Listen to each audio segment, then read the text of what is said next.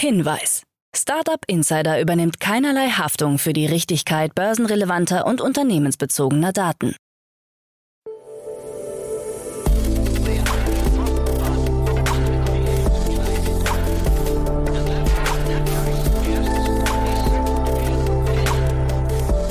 Startup Insider Daily.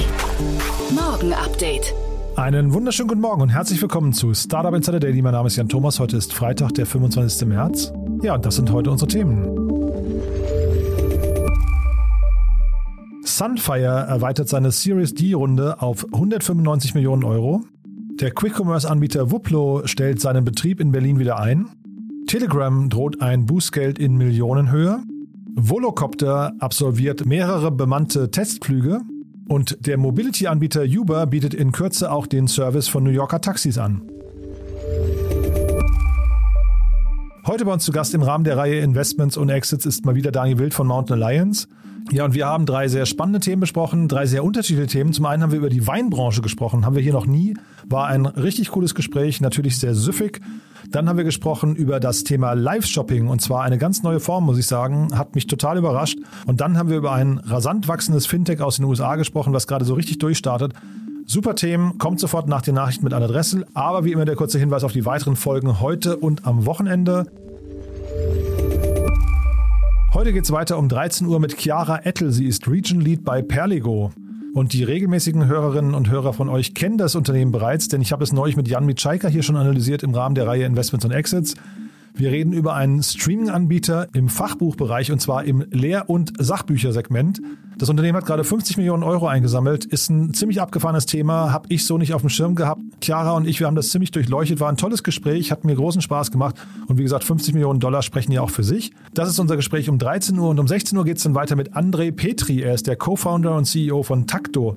Sein Unternehmen aus München, das gerade eine Seed-Finanzierungsrunde in Höhe von 5,3 Millionen Euro abgeschlossen hat, unter anderem von Cherry Ventures und UVC Partners und dem Visionaries Club und dazu noch eine ganze Reihe an namhaften Business Angels ins Boot holen konnte.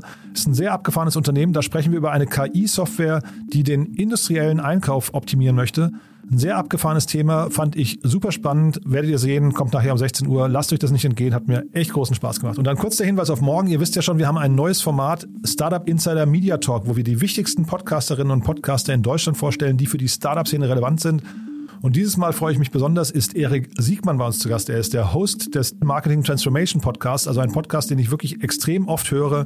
Erik begrüßt dort immer das Who is Who der Szene von Florian Heinemann über Pip Klöckner, über den Deutschlandchef von Peloton und so weiter und so fort. Also sehr, sehr coole, hochkarätige Gäste und dementsprechend auch ein sehr hohes Niveau, äh, vor allem auch ziemlich tief rein in die Themen.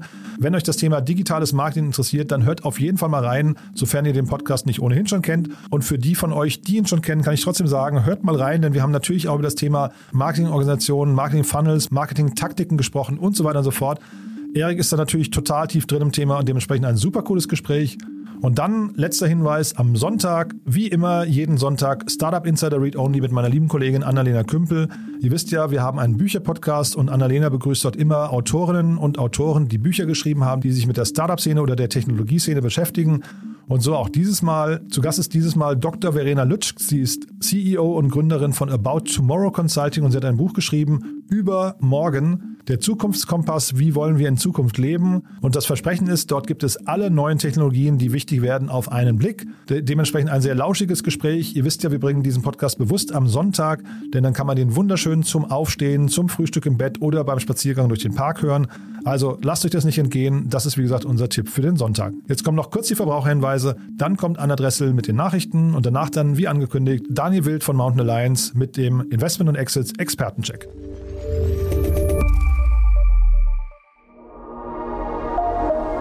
Werbung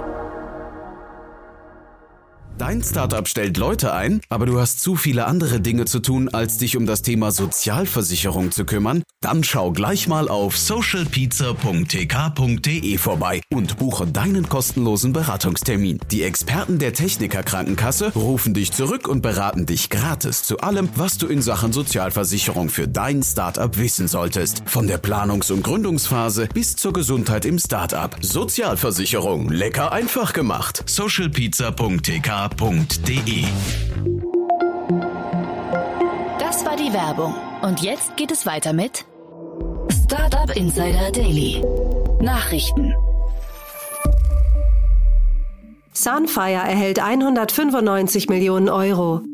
Das Dresdner Scale-Up Sunfire freut sich über frisches Geld. Im Rahmen einer erweiterten Serie D hat sich die Kapitalaufnahme auf insgesamt 195 Millionen Euro erhöht. Im Oktober des vergangenen Jahres waren es bereits 109 Millionen Euro. Zu den Neuinvestoren gehören Copenhagen Infrastructure Partners, CIP und Blue Earth Capital. Darüber hinaus zieht der bestehende Geldgeber Carbon Direct Capital Management wieder mit. CIP ist dabei nicht nur als Geldgeber, sondern als strategischer Investor aktiv, der auch den von den Sunfire produzierten grünen Wasserstoff abnimmt. Das Unternehmen profitiert von den ehrgeizigen Wasserstoffzielen der Europäischen Union.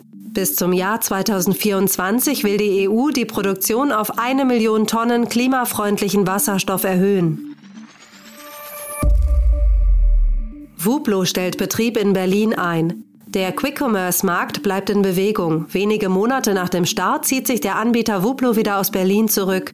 Der Sofortlieferdienst für Lebensmittel gibt offiziell einen sogenannten Service Freeze bekannt, der ab heute gilt. Ein Abschied hatte sich schon vergangene Woche abgezeichnet, als Kunden einen Nachlass über 40 Prozent Rabatt auf sämtliche verfügbaren Waren im Sortiment erhielten. Zudem kündigte Wuplo pauschal Lieferverspätungen an. Erst im September des vergangenen Jahres war Wuplo mit großen Ambitionen gestartet.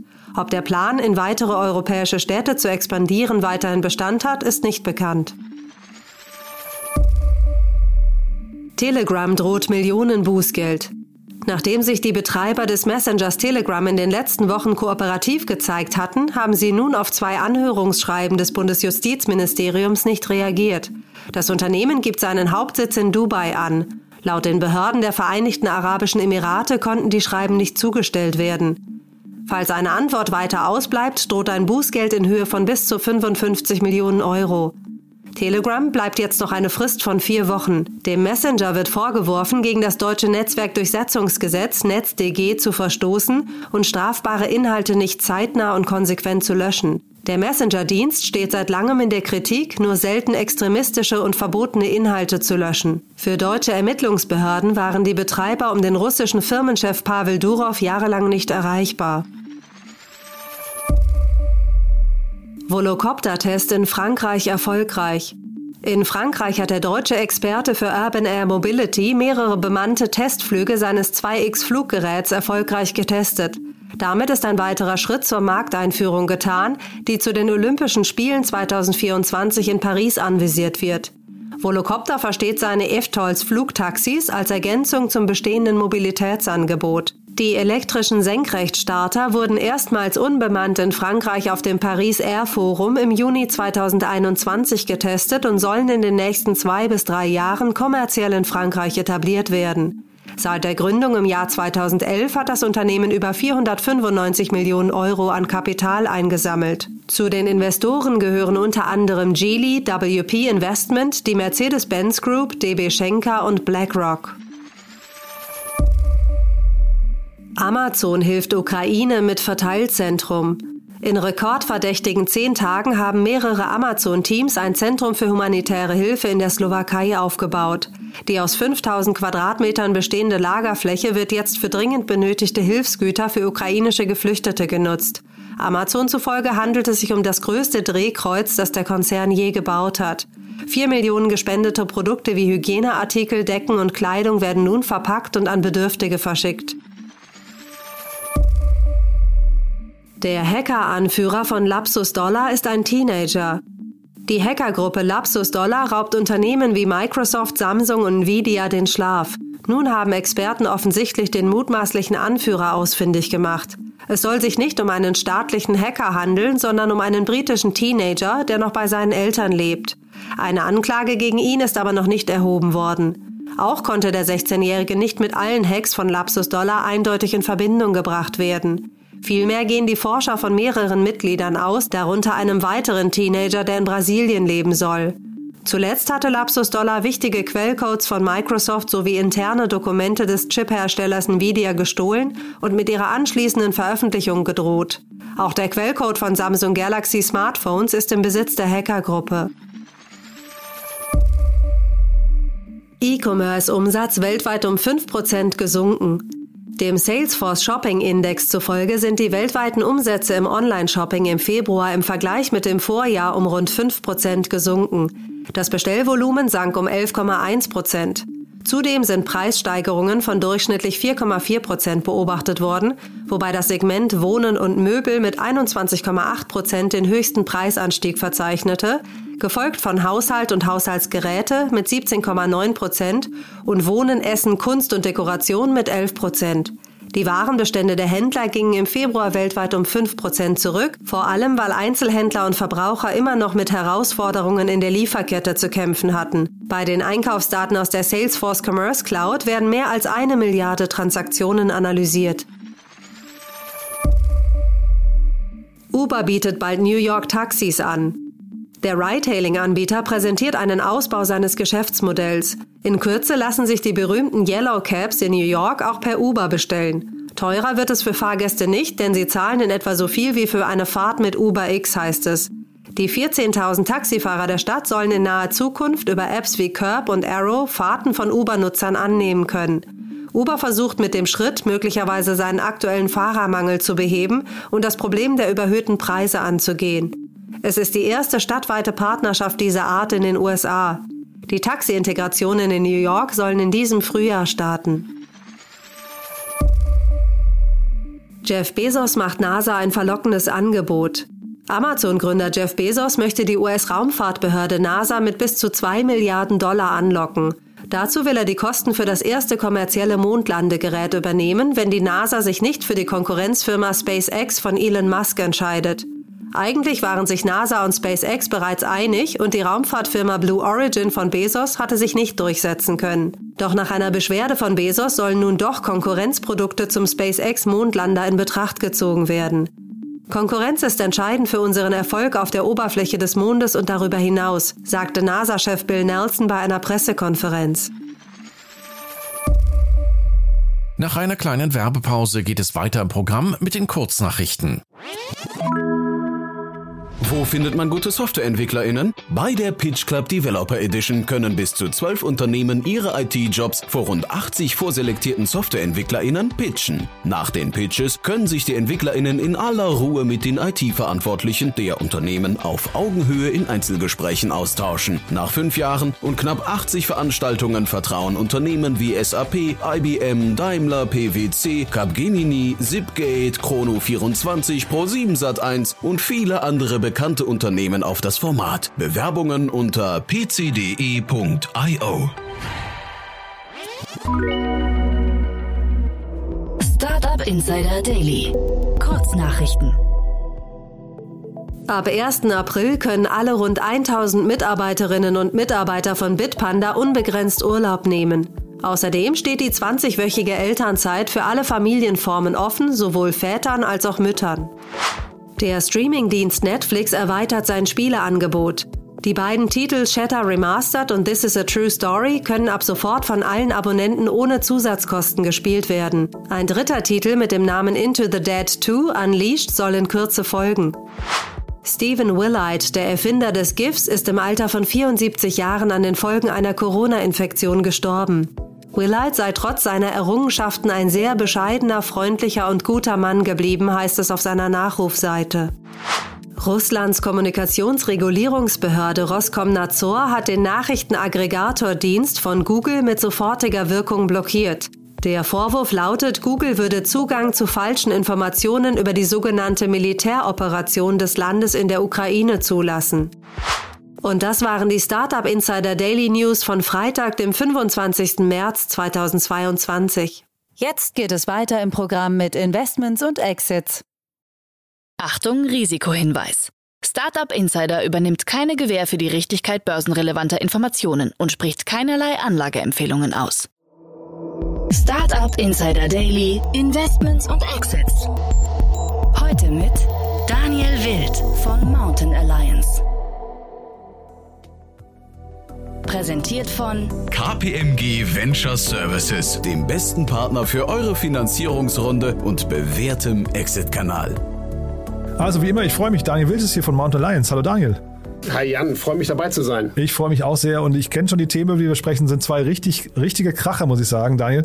Aber ähm, vielleicht eine Sache vorweg. Ich habe gesehen äh, auf LinkedIn, du hast ein, ich weiß gar nicht, ob es ein Investment von dir ist, das du announced hast oder zumindest dich damit assoziiert, aus dem Weinbereich. Äh, wollte ich mal ganz kurz fragen, was das war, ob es ein Thema ist, wo wir mal kurz ja, einsteigen sollen. Na, na, klar, sehr gerne. Da hast du mich natürlich erwischt. Wein ist ja schon lange mein Hobby. Viele, die mich kennen, wissen, dass ich äh, Spaß habe an Weinthemen und eben nicht nur an Wein trinken, sondern auch an Weingründungen. Ich habe vor zwölf Jahren schon mal gemacht äh, 52 Weine. Das war ein Wein-Shopping-Club, der so ähnlich war wie Wines in Black und habe jetzt mit meinem Seed Investment Vehicle Tiburon nachinvestiert in die aktuelle Seed-Runde von der Grape Alliance. Und die Grape Alliance ist ein, eine Company, die sich die Digitalisierung des Business-to-Business-Weinmarkts auf die Fahne geschrieben hat. Also Professionalisierung und Digitalisierung der ganzen Weinbeziehungen, nicht des Endkundenverkaufs. Ja, da gibt es schon Vivino und andere, die es perfekt machen. Aber die Grape Alliance hat verschiedene Produkte, allen voran Social Network, das heißt Connect, also Connected Grape Alliance. Und darauf vernetzt sich die Weinwelt, macht Geschäfte, stellt Weine vor und so weiter. Ja, weil ich bin auf deren, äh, ne, das hat mich einfach interessiert. Jetzt bin ich nicht der absolute Weinkenner, aber ich fand das einfach spannend. Bin mal draufgegangen und bin nicht so ganz schlau draus geworden, weil die eben so ganz viel auch mit zum Beispiel mit Influencern und dann mit, äh, mit ähm, Sommeliers und so weiter, ne, die sie da äh, an, anbieten und habe gar nicht ganz verstanden, ähm, ist das jetzt ein Netzwerk von Leuten, die quasi dann äh, Wein testen und, und äh, ja, oder, oder ist es ein Marktplatz zum Beispiel? Hätte es ja auch sein können, ich bin nicht ganz sicher. Ja, ne? ja? genau. Das, das hast du genau richtig dargestellt. Und ehrlich gesagt, A, solche Firmen entwickeln sich natürlich und es ist ein bisschen was von von allem. Aber allen voran ist es, also es geht darum, dass im deutschen Weinmarkt, der ist ziemlich groß, trotzdem sehr, sehr wenig Transparenz ist bisher. Und wie findest du mehr raus über Weine, auch als klassischer Interessent, dann fährst du halt zum Winzer, da kannst du aber nur ein begrenztes Angebot machen. Und wir haben da entdeckt, die Jungs zu Grape Alliance haben entdeckt, eine Ressource, die bisher deutlich unterschätzt wurde, und das sind die ganzen Sommeliers. Es gibt unheimlich gute, viele, viele Sommeliers in Deutschland, die eigentlich ihre Weine nur im Restaurant vorstellen.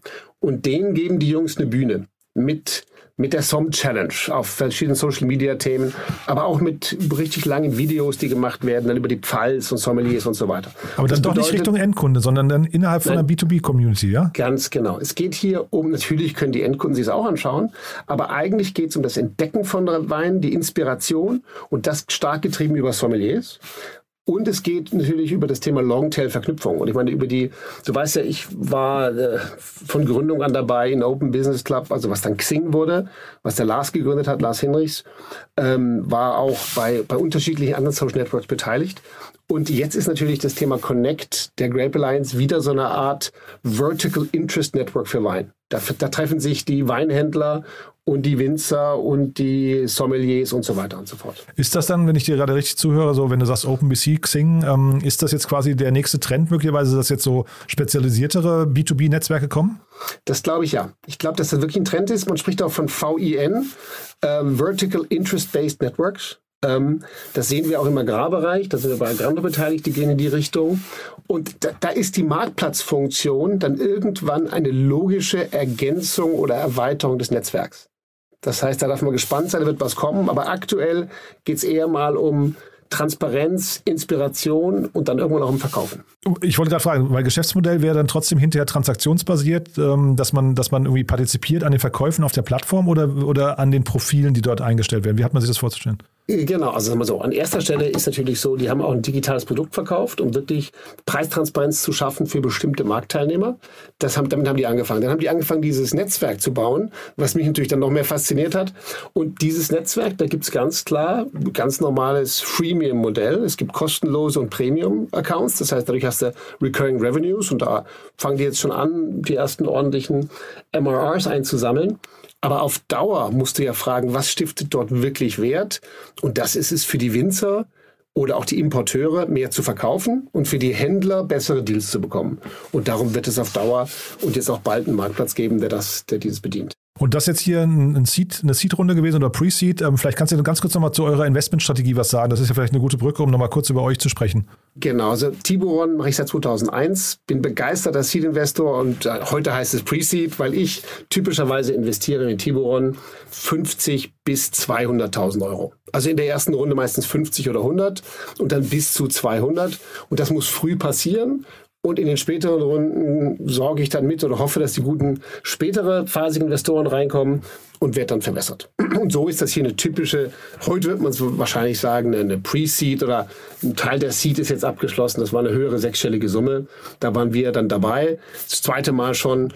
Und in solch, bei solchen Companies gehen wir nochmal mit und irgendwann gibt es eine große Series A und dann ist das auch äh, jenseits von unserer Finanzierungsgröße.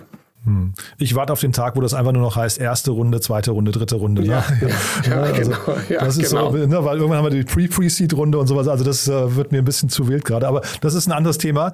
Ähm, dann lass uns mal springen von Pre-Seed oder Seed hin zu einer ganz großen Runde. Ne? Vielleicht zu dem, zu dem Thema, was du mitgebracht hast, weil das finde ich total faszinierend. Genau, also das ist wirklich jetzt ein, ein ganz Zwei-Faktoren-Sprung. Ja. Nach, nachher haben wir noch ein Thema, was dazwischen liegt. Aber hier geht es um Jeeves. Und Jeeves hat gerade 180 Millionen Dollar Series C eingesammelt auf einer 2,1 Milliarden Dollar Bewertung. So, das ist an sich schon mal der Wahnsinn. Aber das, was ist das für ein Business? Das ist eigentlich eine Corporate Online Banking, vor allen Dingen Corporate Kreditkartenfirma, die weltweit arbeitende, expandierende Startups bedient. Ähm, man kann das vielleicht ein bisschen vergleichen in Europa mit Konto. Das ist auch ein Unicorn aus Frankreich. Konto mit Q. Ähm, man kann es auch ein bisschen vergleichen mit der US-Firma Ramp oder, oder auch Banks Ramp, schon mal darüber gesprochen. Aber grundsätzlich, diese Firma ist gegründet worden 2019. Die erste richtige Finanzierungsrunde haben sie gemacht im, die Series A mit 26 Millionen im Juni 21. Ja, dann im September 21 Verfünffachung. Das haben sie gemacht auf 500 Millionen äh, Dollar.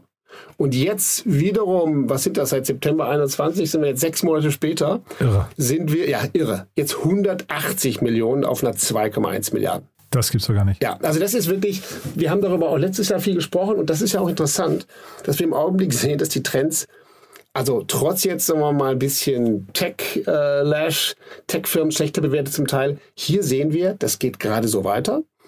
Und es eine sehr hohe Bewertung in sehr schneller Zeit. Ich meine, die machen auch anscheinend ein wirklich, wirklich gutes Geschäft. Wir kommen gleich zu den Zahlen. Aber spannend ist auch, wer hat's gemacht. Also erstmal, die Runde ist von Bestandsinvestoren gemacht worden. Du erinnerst dich, das hatten wir letztes Mal auch besprochen, zum Teil werden auch hohe Runden, deutlich höhere Runden aus dem Bestandsinvestorenkreis gemacht.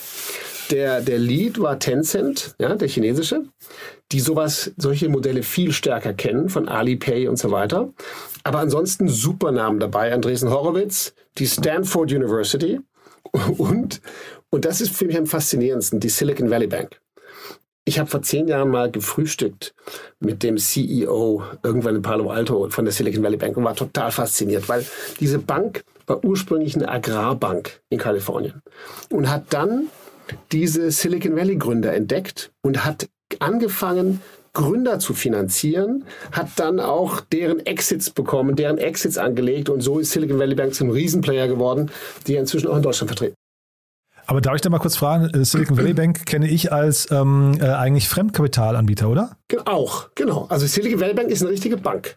Das ist, genau, das ist ja genau der spannende Punkt. Silicon Valley Bank ist eine einfache Bank, die aber nicht eine Bank ist, wie unsere deutschen Sparkassen, sondern die vielleicht mal eine Bank war wie unsere deutschen Sparkassen und sich entwickelt hat aus dem Finanzieren der kalifornischen Winzer und Bauern, da kommt sie nämlich her, zur Finanzierung von digitalen Businesses, Startups und auch zur klassischen Private Banking Geldanlage für die erfolgreichen Exits. Ich frage nur, ob es dann hier eine reine Eigenkapitalrunde ist, ne? oder ob hier auch noch Fremdkapital, das wissen wir glaube ich gar nicht. Ne? Das steht hier nicht. Ich gehe aber davon aus, dass zum größten Teil ähm, das Eigenkapital ist und dass die Silicon Valley Bank hier investiert, weil, und die anderen auch, weil sie sagen, wow, das ist die Bank für die neue Generation der Gründer. Denn, und gerade für die Silicon Valley Bank ist das spannend, weil die haben ja einmal vor 20 Jahren oder vor 30 Jahren diese Welle mitgemacht. Und jetzt muss man gucken, wenn, wenn du jetzt eine Firma gründest in Berlin und die Firma expandiert rasch, weil du eine tolle Idee hast. Erst nach Frankreich, London und dann nach USA, Mexiko und Singapur.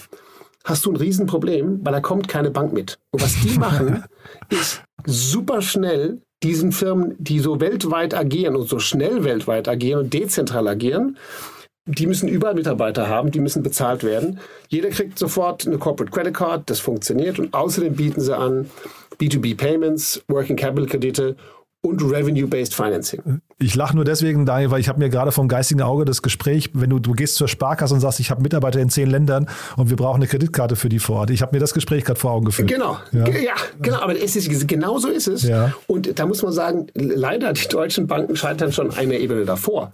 weil, weil ich bin seit Jahren bei der Vereinsbank und ich schätze meine Betreuer dort und es funktioniert alles, ja. Aber ich habe dort, glaube ich, fünf Firmen, die konnten. Jetzt brauchte ich für eine sechste Firma ein Konto da haben die mir gesagt, ja, also in vier Wochen haben sie es dann, weil sie wissen schon KYC und die ganzen Prozesse und so. Bei Konto waren es vier Stunden. So, und aber das ist jetzt was, Konto ist jetzt eine französische Bank, die in Deutschland funktioniert. Aber wenn ich jetzt was äh, brauche, was in Mexiko funktioniert und in Singapur und in Japan, dann brauche ich sowas wie Chiefs. Ist ja interessant, dass dann so diese Kontos dieser Welt oder auch, wir haben ja hier, äh, was weiß ich, zum Beispiel Moss in Berlin, ne, solche Unternehmen, dass die dann plötzlich auf einer globalen Ebene schon äh, quasi im Wettbewerb stehen. Das hätte ich gar nicht gedacht, ne? Ja, ja, und zwar wirklich schnell. Und das ist genau, das ist ein guter Punkt. Und das Wettbewerbsumfeld überlagert sich natürlich auch. Ne? Was machen die?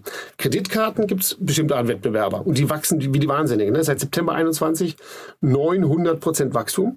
Ich wollte, da kann man schon mal die Wertung hochschrauben. Mehr als 3000 Kunden und 1,3 Milliarden Dollar Gross Transaction Volume. So, und was machen die jetzt? Die finanzieren jetzt nicht nur, ich meine, Kreditkarte ist nice, ja? 30 Tage Kredit, den hast du sofort und 4% Cashback. Auch das Gespräch kannst du mal mit deiner Sparkasse führen, ja? So, aber jetzt, jetzt machen sie zusätzlich Working Capital Kredite und Revenue-Based Financing. Und dann sind wir im Geschäft von Firmen wie Myos in Berlin, ne, die letztes Jahr 25 Millionen geraced haben und auch diese, diese Revenue-Based Financing Modelle anbieten. Also das, das Spannende ist, ich sehe hier im, innerhalb der Fintechs entwickeln sich ganz neue Wettbewerbslandschaften mit ganz starken weltweiten Playern. Aber vor allen Dingen im Vergleich zu unserer traditionellen Bankenlandschaft kann man nur sagen, beeilt euch. Aber es ja, ja, aber auch die Fintechs müssen sich, glaube ich, beeilen, weil wenn man das jetzt hier hört, ähm, wir, wir, se wir sehen ja immer, dass Fintechs fangen mit irgendwie einem Modul an und äh, gehen ganz spitz rein in, in ein Kundensegment und fangen dann an, sich langsam auszuweiten mit weiteren Features. Ne? Jetzt hat Richtig. man hier bei Jeeves eigentlich den Eindruck, sie machen alles in der Hypergeschwindigkeit. Also die sind ja, die kommen mit der Kreditkarte, aber plötzlich ist schon Revenue-Based Finance und Debt-Finanzierung und, und Working Capital und sowas ist plötzlich schon da im Angebot, ne? Ganz genau. Und wo wir das leider uns nicht perfekt anschauen können, wer das aber alles kann, ist das Payment von Alibaba, also Alipay. Und das ist ja Ant Financial, das ist ja der große Börsengang, der dann eben im, äh, im Rahmen des chinesischen restriktiver Werdens abgesagt wurde. Ja, aber die haben diese Modelle voll drauf. Und das funktioniert dadurch, dass sie einfach am Anfang dem Menschen oder der kleinen Firma Kredit geben oder Kreditkarte geben und so ganz schnell sehen, die haben ja den ganzen Zahlungsverkehr von denen. Das heißt, die sehen auch relativ schnell, was haben die für ein Ausgabevolumen, dann sehen die vielleicht auch noch, wie die finanziert worden sind. Also die Möglichkeit, dort dann die nächsten Mal dran zu hängen, natürlich gerade wenn Geld keine Rolle spielt, das ist faszinierend. Aber das andere ist natürlich auch äh, Regulierung. Wir haben hier natürlich Player, die von Firmen wie Tencent äh, finanziert, aus dem Silicon Valley weltweit aktiv werden. Natürlich haben die bestimmt große Teams, die auf die Regulierung achten. Aber ich glaube, da gilt auch das amerikanische Ding, move fast and break things. Ja, ja, ja, ja. Nee, total. Ja, und ja. das ist halt bei uns nicht so der Fall. Ich sehe jetzt hier, die sind schon in zehn Ländern und äh, wenn man jetzt mal die Taktung der Finanzierungsrunden sich anguckt, dann kommt ja wahrscheinlich dieses Jahr noch eine, könnte man fast mutmaßen. Ne? Ähm, Ganz genau. Äh, wahrscheinlich sind sie ja dann spätestens mit der nächsten Runde in Europa und das ist doch wahrscheinlich ein, ein, ein, sagen wir, eine Abwehrschlacht, auf die sich jetzt so die Moss und, und Kontos dieser Welt eigentlich schon einstellen müssten, oder? Ja, das glaube ich auch. Also ganz klar. Und die sind nicht die einzigen. Es gibt einen großen Wettbewerber in den USA, der heißt Ramp. Der ist aus New York und der hat gerade 200 Millionen Equity und 500 Millionen Debt auf eine 8,1 Milliarden Bewertung eingesammelt. Corporate-Kreditkarten mit Fokus auf Startups. Das heißt, das Börsenumfeld, über das wir immer gesprochen haben, das jetzt gerade eigentlich ein bisschen, sagen wir zumindest sehr volatil ist, äh, gelinde gesagt, äh, das spielt hier noch nicht negativ rein. Ja, genau. Das ist genau der richtige Punkt. Also mit, da schlagen auch irgendwie zwei Herzen meiner Brust. Als Investor mit einem großen Portfolio will ich, dass die Bewertungen hoch weiterlaufen. Und so sieht man das hier. Als jemand, der neu investieren will, sage ich, ja, Freunde, ihr könntet mal langsam merken, dass die Welt sich ein bisschen weitergedreht hat. Und üblicherweise dauert es neun Monate, bis die stark runtergekommenen Kurse der Peers, also der Fintechs, die bereits börsennotiert sind und die stark gelitten haben, bis die im Private-Markt ankommen. Also solche Themen zeigen gerade, dass es da nicht angekommen ist. Oder aber dass diese Firmen tatsächlich so gut sind, dass sie die Bewertung verdient haben. Mhm. Ja, sehr spannend. Das behalten wir im Blick, würde ich, sagen. Ist auf jeden Fall ein super interessantes Thema, finde ich. Äh, aber mit Blick auf die Uhr, du hast ja noch ein spannendes Thema mitgebracht, Daniel. Ja. Das wollen wir jetzt nicht, nicht ignorieren. Ja. Äh, gehen wir auch noch mal kurz nach. Äh, die sitzen auch in den USA, glaube ich, ne? Genau, die, die sitzen in Kanada, sie sitzen in, in Toronto. Ah, ja. Shopthing. Und darüber musste ich einfach reden, weil ich habe das Thema vorbereitet gestern im Rahmen der Exits, die gerade passiert sind, besser gesagt der Finanzierung, die gerade passiert sind. Shopthing hat 10 Millionen Dollar bekommen. Steht nicht, Bewertung steht nicht da. Vermutlich ein mittlerer, zweistelliger, 50, 60 Millionen dürfte die Bewertung sein. Aber die haben mir eine Frage beantwortet, die ich seit ungefähr drei, vier Wochen im Kopf habe, weil ich war in Italien mit Familie und äh, statt nur Kultur zu machen, was ich dort mag, waren wir im Outlet Shopping Center Ach, meiner Tochter zuliebe. okay, so. Und da sah ich eine Chinesin vor drei aufgebauten Handys rumturnen und ständig neue Kleider anschleppen. Und ich habe da fasziniert zugeschaut und mich gefragt, was macht die? Ist die jetzt von einer Chinesin dahin geschickt worden? Und ShopThing ist genau das. Hier geht es um das Thema Live-Shopping und zwar Live-Shopping, wo zusammengeschaltet werden. Aktuell haben die 500 Shopper oder also über 100 Shopper wollen jetzt auf 500 Shopper. Die gehen in Läden rein. Diese Shopper suchen sich selbst die Läden aus. Die haben ein paar Partner, so wie Nordstrom, also amerikanische große Ketten. Aber der Shopper geht in den Laden rein, sucht sich dort, was ihm gefällt, ein cooles Angebot raus, zieht das an, zeigt das live über diese ShopThing-App auf der Handykamera. Auf der anderen Seite sitzen 500.000 User, haben die inzwischen, die sich so parallel und nacheinander unterschiedliche Live-Shopping-Streams anschauen, wie irgendwelche Leute in irgendwelchen Läden Kleider ausprobieren und dann zeigen. Das gibt's so, doch gar nicht. Das gibt's doch gar nicht. Das ist wirklich, das ist also, ja. also ehrlich gesagt, ich frage mich da, sind wir da kulturell noch nicht ready dafür oder, oder wie ist das? Aber das wirklich Faszinierende ist, darum waren das auch offensichtlich Chinesen in, ähm, in Italien. In China gibt es das schon lange, heißt Taobao und ist ein ganz großes Thema. Und das ist diese eine, eine, coole Gründerin, hat zuvor bei einer großen Mobile App Agency gearbeitet, hat so eine Influencerin gesehen, die das gemacht hat. Ich habe auch gedacht, das ist ja auch ein riesen Pandemietrip gewesen. Ja, es gab ja auch während der Pandemiezeit gab es Live-Shopping. Da haben so ein paar Ladenbesitzerinnen über Social Media halt versucht, ihre Ware zu verkaufen, weil sie ja den Laden nicht aufmachen durften. Aber das hier ist quasi ein aus China kommender Trend, wo Einkäufer und Influencerinnen Luxusboutiquen, es geht um Luxusprodukte, durchlaufen, die Angebote suchen, die dann für 24 Stunden gültig sind. Aber wenn dann der, die Kundin auf der anderen Seite sagt, ich will es kaufen, wird über die App eingekauft, abgerechnet, verschickt. Ist ja hochinteressant. Äh, und du sagtest, die suchen sich die Läden selbst aus, aber irgendwie muss der Laden ja vorher wahrscheinlich einwilligen. Oder wer, wer verkauft dann hinterher an wen? Genau, das ist das Faszinierende. Nee, also so, ich habe es noch nicht ausprobieren können, aber das werde ich als allernächstes ausprobieren. Aber, aber ich habe jetzt verschiedene Sachen dazu durchgelesen. Ich habe ganz klar verstanden, diese Firma ShopThing mit ihrer App schlägt 20 Prozent drauf. Und dafür wird der komplette Bestellprozess ausgeführt. Der Checkout wird über die App gemacht im Store. Und die Produkte werden innerhalb von ein bis drei Wochen die Kunden versandt. Und das Ganze für ein 20-prozentige Fee auf den Kauf drauf. So, und das ist jetzt für uns, wirkt das jetzt so, ah, vorhin, erst war es ein Schnäppchen und dann 20 Prozent. Aber wir wissen alle, wenn du in den USA ins Restaurant gehst, ist 20 Prozent das Minimum-Ding, was du eigentlich tippst. Also das ist da schon mal, diese 20 Prozent passen da wunderbar rein und das ist ja nicht nur für die Shopperin, sondern eben auch für den Versand und die Abwicklung. So, und jetzt Jetzt musst du dir halt vorstellen, klar, irgendwo ein Outlet Center oder irgendwo gibt es ein Sale in irgendeiner Superboutique in New York. Und jetzt geht eine Influencerin da rein. Das ist keine super berühmte, sondern eine, die das halt gerne macht mit Mode und sucht die Angebote aus, probiert die aus und interagiert auch. Auf der anderen Seite sitzen typischerweise viel beschäftigte Frauen zwischen 25 und 45 die, die nicht selbst einkaufen wollen, sich inspirieren lassen und dann zum Teil interagieren. Ja, ist die Größe da? Ja, die ist auch da. Will ich kaufen. Abgefahren. Also ich bin, Sehr bin ja, ich bin total baff. Ich bin also auch baff, dass dieser Prozess funktioniert, ne? weil der klingt dann schon irgendwie, ähm, da sind sehr viele Parteien irgendwie involviert ne? hinterher und es, es wirkt ja dann trotzdem ein bisschen unkoordiniert, wenn die sich das, ähm, den Laden selbst aussuchen dürfen. Aber äh, irgendwie auch, auch faszinierend. Also vielleicht ist es einfach Influencer 2.0, ne? jetzt so transaktional gedacht. Ja, genau, ist das richtige Stichwort. Also erstmal natürlich haben die sich auch jetzt die großen Ketten wie Nordstroms und andere als Partner ausgesucht, weil sie damit noch mehr machen können. Ja, da kannst du nochmal Sonderangebote machen oder Sonder, da haben sie sogar besonderes Zugang zu Inventar. Stuart Weitzman kannte ich jetzt nicht, Nordstrom, Ted Baker, also eine Reihe von typisch amerikanischen Ketten. Aktuell sind die auch nur in Toronto, Calgary, Montreal, Vancouver, New York, Miami und Texas. Ja, also Teile von Texas. Das heißt, das wird vielleicht irgendwann auch hier ankommen. Ist aber, wie gesagt, als Taubau in China schon ganz, ganz groß. Und der inter interessante Punkt ist, wer da investiert, Lead Investor ist Origin Ventures. Und Origin Ventures ist ein Early Stage Investor, die nur in Digital Native Economy Sachen investieren.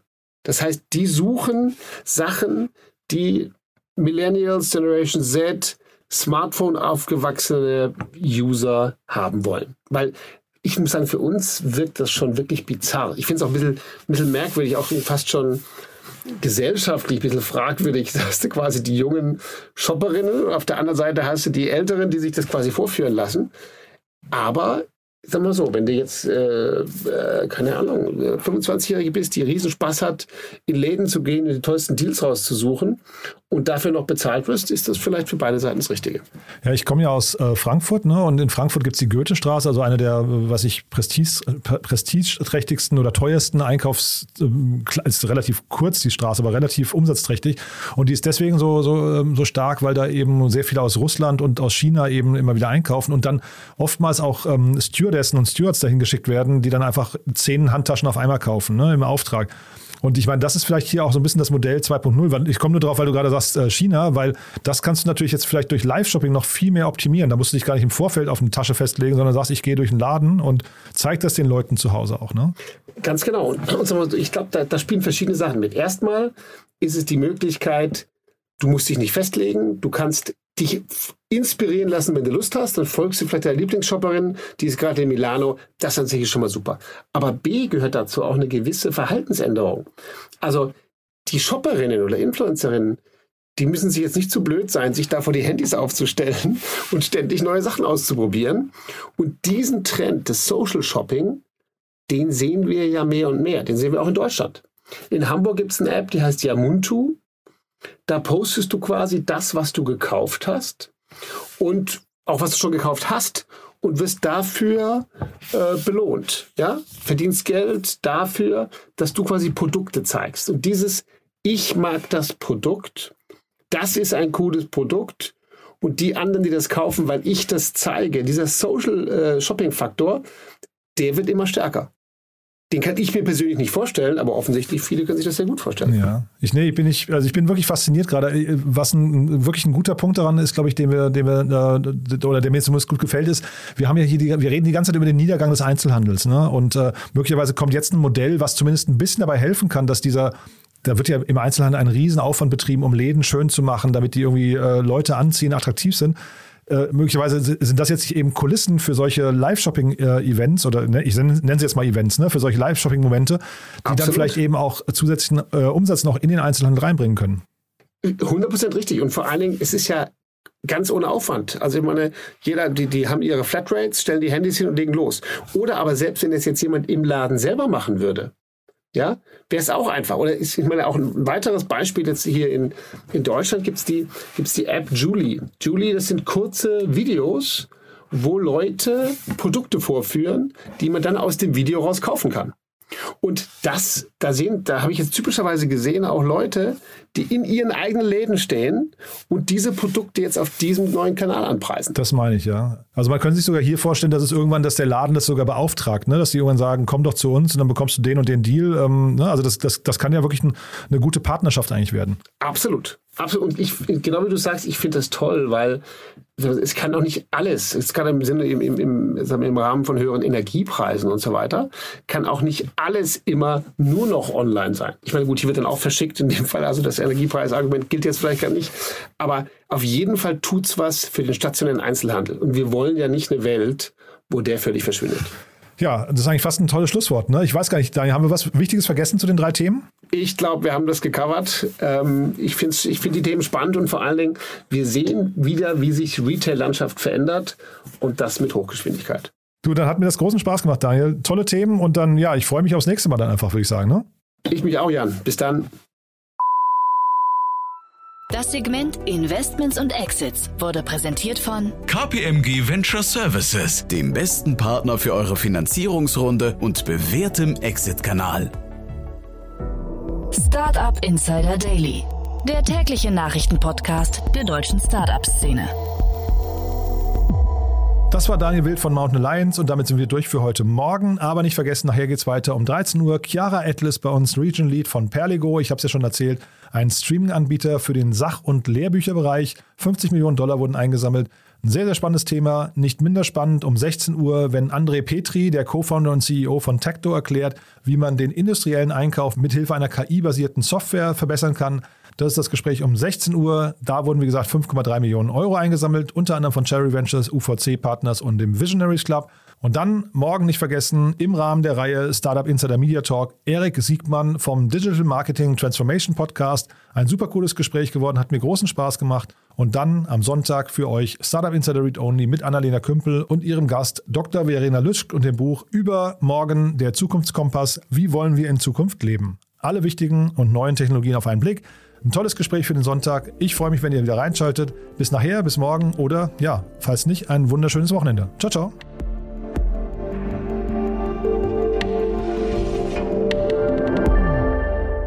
Das war Startup Insider Daily, der tägliche Nachrichtenpodcast der deutschen Startup-Szene. Weitere Nachrichten erhält man in unserem täglichen Newsletter. Jetzt kostenlos abonnieren auf www.startupinsider.de.